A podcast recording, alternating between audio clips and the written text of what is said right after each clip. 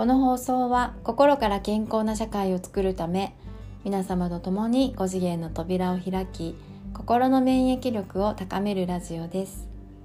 看護師の山崎凛子が心に関するさまざまなお話をお届けしておりますのでどうぞ今夜もお付き合いください。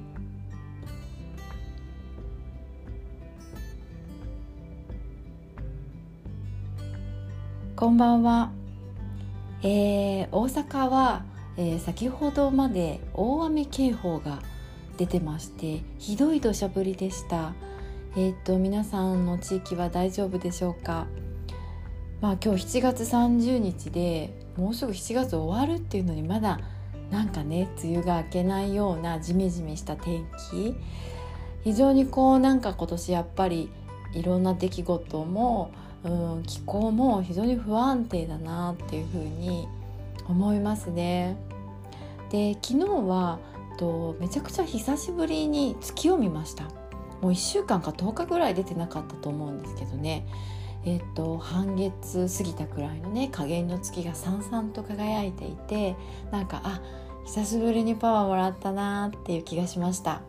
私はお月さんがすごく好きであの毎日バルコニーから見る習慣があってですね。で、えっと、見たらいつも「お月ちゃん」って声をかけるんですけどね。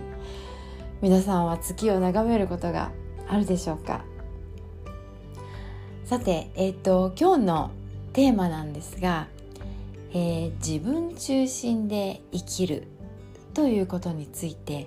えー、少しえー、私の話を含めて、えーと、お伝えできたらなと思っております。よろしくお付き合いください、えー、実は私ちょっとラジオを5日間ぐらいね今お休みしてるんですね。で、まあ、60本ぐらい、えっと、話しましたかね。でまああのいつもね、えっと、習慣のようにラジオにスイッチラジオのところにアクセスしていただいて聞いてくださっている方には本当申し訳ないなと思ってるんですけどちょっと止まったんですね。でなぜかというと、えっと、最初に思っていた、まあ、自分が思っていたことがなんかねラジオでねできてないなっていうことに気がついたというかまあ、薄々感じてたんですけどでもそれでも、まあ、あの突っ走ってたんですよね。こうあのとりあえず続けようっていう感じでまあだけどちょっとまあいよいよこうスルーできないなとうんなんか自分の中で違和感というものができてきたのであちょっとやっぱ立ち止まろうと思ってちょっと今止まっている感じなんですね。でこれがやっぱりねえっと、自分中心ではないということに私はこの違和感というもので気がついたんですね。で自分中心で生きるっていうのはなんかね悪いことのように思う人がもしかしたらいるかもしれない。まあ自己中という言葉がねあったりするんでねこれ悪い例えで使われてますよね。だけどねもうこれ自分中心でいいんですよねもう自分中心でなきゃいけないというで、うんと、もう少しちょっと詳しくお話をしたいと思うんですけどうん例えばですね私がこれコーチングをし始めた頃の話なんですけどえっ、ー、とねちょうどその頃パリであの大きなテロがあって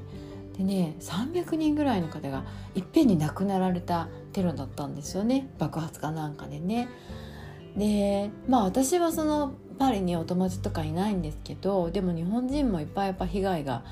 出てるかもしれないっていうことでまあ知り合いの人のコメントとかねそういうのを見ていてわあ大変なことが起こったなとかって思ってたんですよね。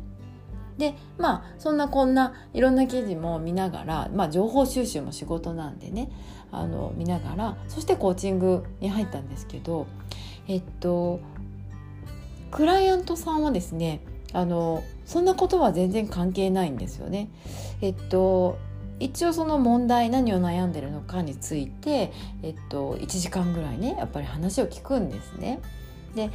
NLP っていうのは別にその何が問題かっていうことを聞かなくても一切聞かなくてもじゃあ解決できるんですクライアントさんって、えっと、自分で解決するんですねただやっぱ話をねあの聞いてほしいだろうと思うので聞くんですよ。でそうするとですねえっとその方が話されることっていうのはもう昨日旦那が言ったこの一言がもう許せないというこの話なんですよね。これをまあ延々ともう熱く語られるんですよ。でこれねあのどう思います？えっと一方で大きなトゥルが起こってて300人の方が亡くなっているそして一方で昨日旦那が言った言葉が許せないみたいなねいやこれ実はどっちが大きな問題かなんてこれ比べようがないんですよ。えー、その人がどういう情報を持っていて何にフォーカスしているかによって、えっと、世界が違うっていうことなんです。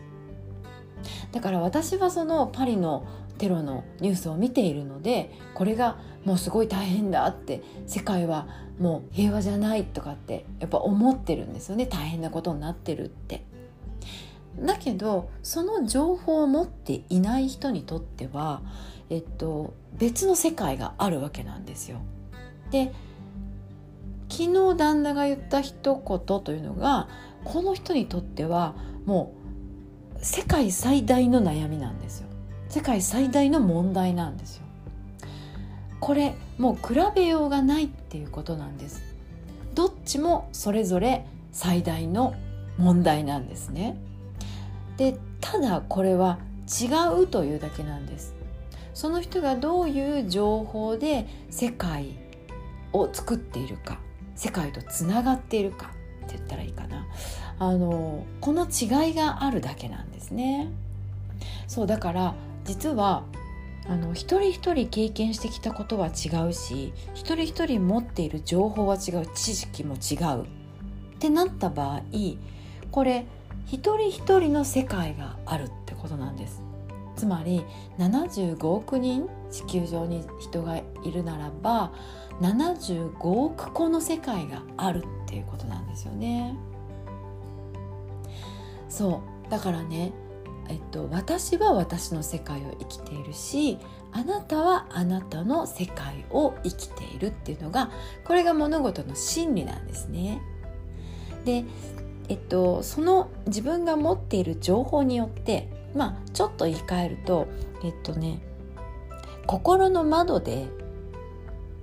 世界を見てるんです。この窓であなたは世界とつながってるんです。でこの窓がじゃあ何でできてるかっていうとやっぱ情報なんですね。情報には知識もあるし経験もあるしつまり記憶という。あの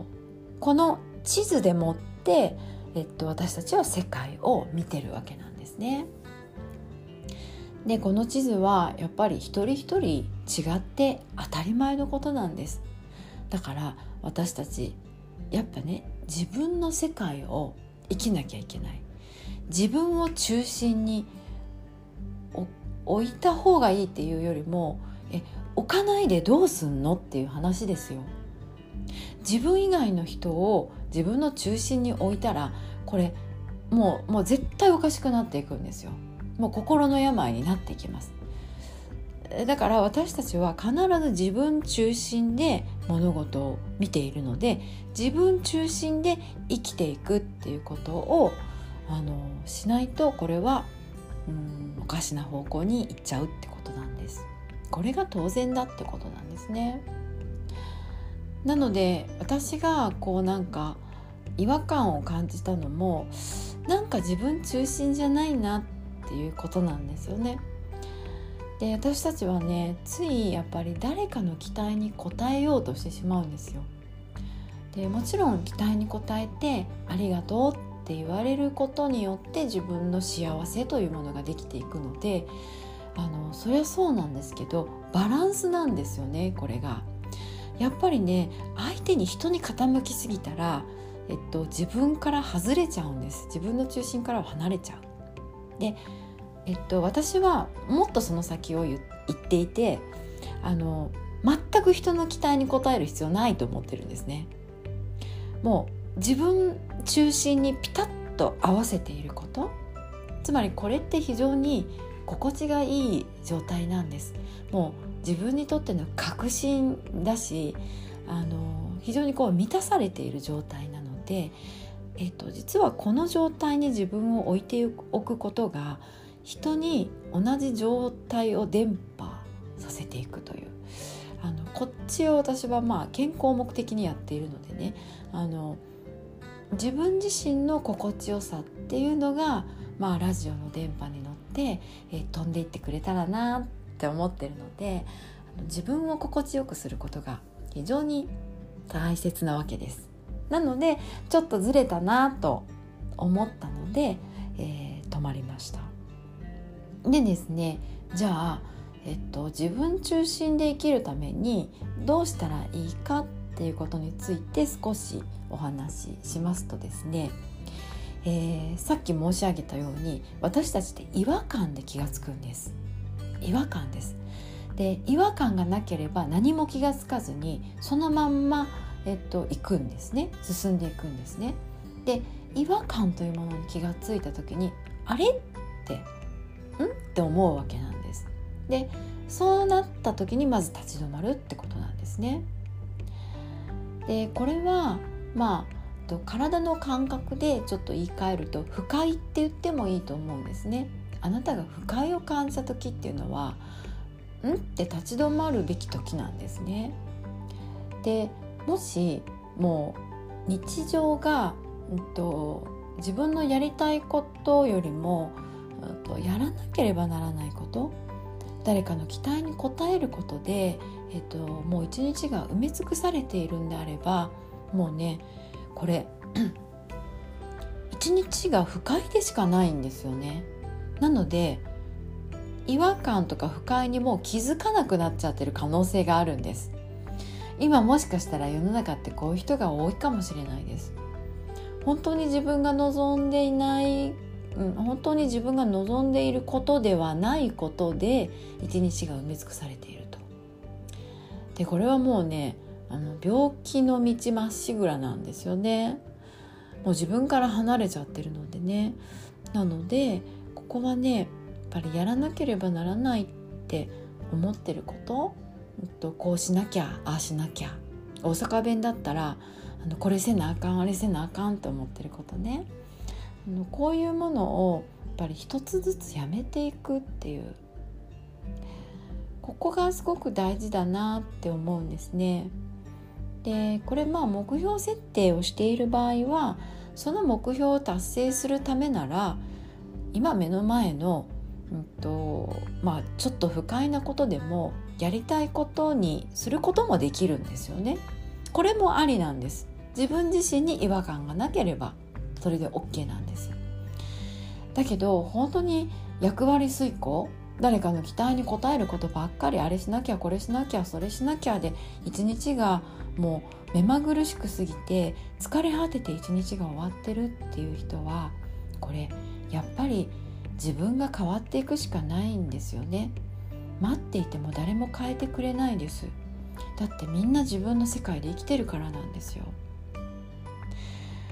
あなたは自分の世界の責任者としてプロデューサーとして、えー、ちゃんと自分をマネジメントするっていうことが必要なわけなんです。でまああの少し私の話にあの戻りますと、えー、そうですね。多分今ちょっと立ち止まる時なんだなって思ってます見直しかもしれないしちょっと分かんないですけど多分ねこれ8月次の満月のあたりがまたエネルギーがねあのパッとこう開くというか正確には8月8日なんですけど8月4日からもうそこにえっと、ゲートが開き始めるっていうこうエネルギーがまた変わる瞬間なんですね。であ私なんかそのためにちょっと一旦準備期間に入ったんだなっていうなんか今そういう感覚なんですよね。だからそんなにネガティブな感じではなく前に進むために一旦止まるっていうかね。そうあの幸せ健康村のプロジェクトもちょっと準備を進めてましてえっといろいろこっち側にもエネルギーを注いでるんですよね。でラジオもやっぱりこう自分に違和感がないように、えっと、お伝えしていきたいと思っているのでまたね、えっと、8月早いうちに再開すると思いますのであのパッとなんかエネルギーを受け取ったらなんか直感的に「ありんこさんん？どう?」みたいな感覚を感じたら是非またちょっとサイトにアクセスしていただいて、えっと、またお話をね聞いていただけたらなっていうふうに思ってます。はい。今日はではまあこの辺で明日からもう少しなんか月が見える日が増えたらいいなと思います。そして満月になるまでしっかりと準備をしながらまた次の、えっと、スタートを切っていきたいなと思っておりますのでよろしくお付き合いください。では今日はこの辺でありがとうございました。